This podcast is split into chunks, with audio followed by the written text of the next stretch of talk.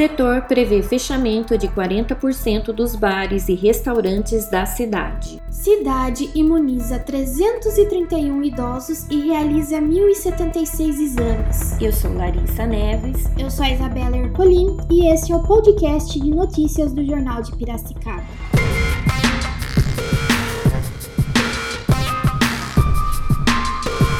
Perspectiva de mudança ou afrouxamento das regras do governo do estado para o funcionamento dos bares e restaurantes, a APAFLAR, Associação Piracicabana de Alimentação Fora do Lar, prevê o fechamento de 40% dos estabelecimentos em Piracicaba nos próximos dois meses, o que pode ocasionar 2 mil desempregos diretos. Ontem, a entidade reuniu os comerciantes do setor para uma manifestação em frente ao prédio do Centro Cívico na na tentativa de sensibilizar o prefeito Luciano Almeida para que restrições do decreto fossem revistas. Os manifestantes tentaram conversar com o democrata e, como não conseguiram, encaminhar uma carta aberta pedindo tolerância de duas horas antes do fechamento, o que aumentaria o funcionamento até às 10 horas. No documento, os comerciantes sugerem que o atendimento presencial seja feito aos clientes sentados e em mesas devidamente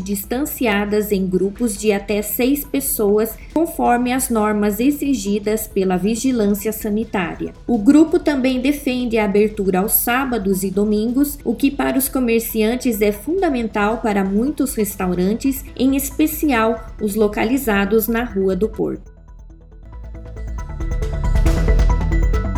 Secretaria de Saúde de Piracicaba fez testagem para Covid-19 em 1.076 profissionais da rede municipal da educação. No último sábado, 331 moradores e profissionais de instituições de longa permanência de idosos receberam a primeira dose da vacina contra a doença. A Secretaria Municipal de Educação convocou todos os profissionais da pasta, cerca de 4 mil, para que passem pela testagem rápida para diagnóstico em não sintomáticos. Segundo a prefeitura, o objetivo é dar mais segurança à sociedade, profissionais da educação, pais, alunos e familiares, no retorno às aulas presenciais prevista para o dia 8 de fevereiro. Foram realizados testes em 1.076 profissionais no sábado e domingo, que vão compor inquérito epidemiológico da Secretaria de Saúde. A testagem continua nos próximos sábado e domingo. Hoje serão vacinados os residentes e profissionais do Lar Betel, cerca de 140 pessoas.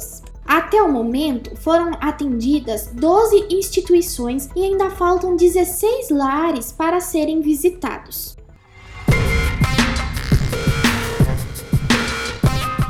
podcasts do JP vão ao ar todos os dias, com resumos e análises das principais notícias da cidade. Acompanhe no portal do JP e nas redes sociais. Mais notícias a todo momento nos canais digitais do Jornal de Piracicaba.